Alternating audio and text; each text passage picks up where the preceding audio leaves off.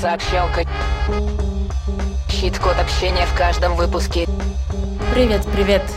Сегодня среда. Наш любимый день недели и любимая передача. Сообщалка! Тема сегодняшнего выпуска как выявить неадеквата? Дело в том, то, что один неизвестный человек проводит огромное количество собеседований и восторгается количеством умалишенных среди этих людей. Я, конечно, сильно утрирую ситуацию, и это не так. Это на самом деле один из огромного количества прекрасных людей, но такие все равно встречаются. И я, например, чаще всего с такими людьми встречаюсь именно в рамках заполнения анкет, собеседований и отбора спикеров тоже. И именно в таких ситуациях необходим навык быстро определить, насколько человек ок или не ок. Да, а что ты имеешь в виду, когда говоришь э, неадекватный человек? Это когда человек не может войти с тобой в коммуникацию, он абсолютно не слышит, что ты говоришь, не слышит, что его спрашивают, и отвечает на свои собственные внутренние вопросы вместо того, чтобы ответить на твои вопросы, которые ты ему задаешь. И наш простой способ того, чтобы выявить неадекватность, мы сейчас его расскажем. Работает он как часы, Работает он как устно, так и письменно. Получается, что даже неквалифицированный чар может по этому признаку отсеивать очень много людей, и это будет вполне объективно. Это максимально простая штука. Если вы задаете человеку вопрос, а он отвечает на какой-то совершенно другой вопрос, попробуйте этот вопрос повторить. Сказать, да, это все супер, но я задавал вот этот вопрос, что вы, типа, условно на него скажете. И если человек снова не отвечает адекватно, можно просто вот выходить из зума, выходить из чата, удалять контакты и больше с ним никогда не общаться. Шучу, конечно, но это прям показатель того, что человек застрял в себе и не может из себя выйти. И это со временем не изменится.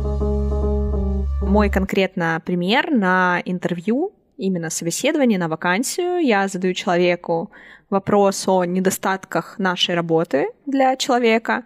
Он мне задает встречный вопрос, который вообще никак не связан с тем, что я спросила.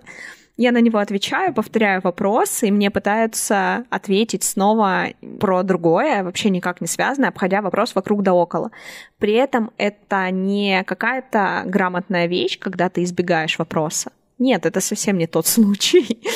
это тот случай, когда ты не понимаешь, что тебя спрашивают, и пытаешься впечатлить другого человека, рассказывая о своем опыте. Хотя вопрос довольно конкретный, и на него довольно просто ответить. И это вопрос без подвоха, абсолютно без всякого. То есть там нет какого-то второго дна, на основании которого принимается решение. Я вот могу привести простой пример. Я даже открыла пример переписки, и что говорят люди.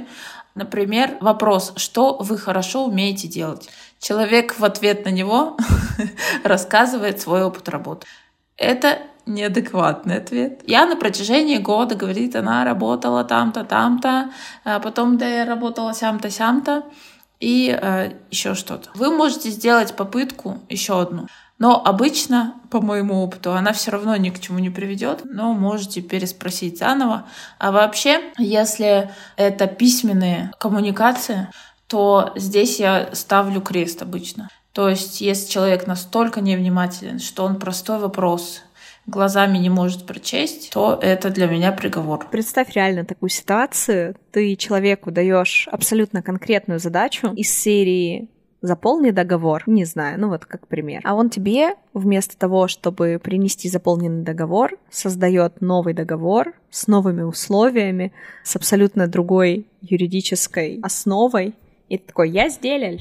Ну да, и потом говорит, а я думал, так надо сделать.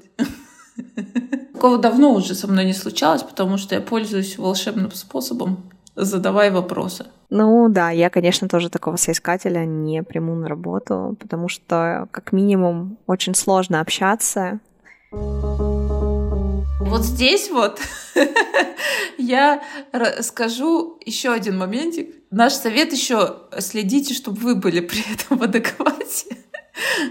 Потому что задавать тоже нужно нормальные вопросы. А, и говорят, что некоторые работодатели задают подобные вопросы. Готовы ли вы умереть там за нашу компанию? Чтобы выяснить, адекватный ли человек на другом конце провода, а, рекомендуется давать, задавать простые вопросы, понятные и имеющие отношение к делу.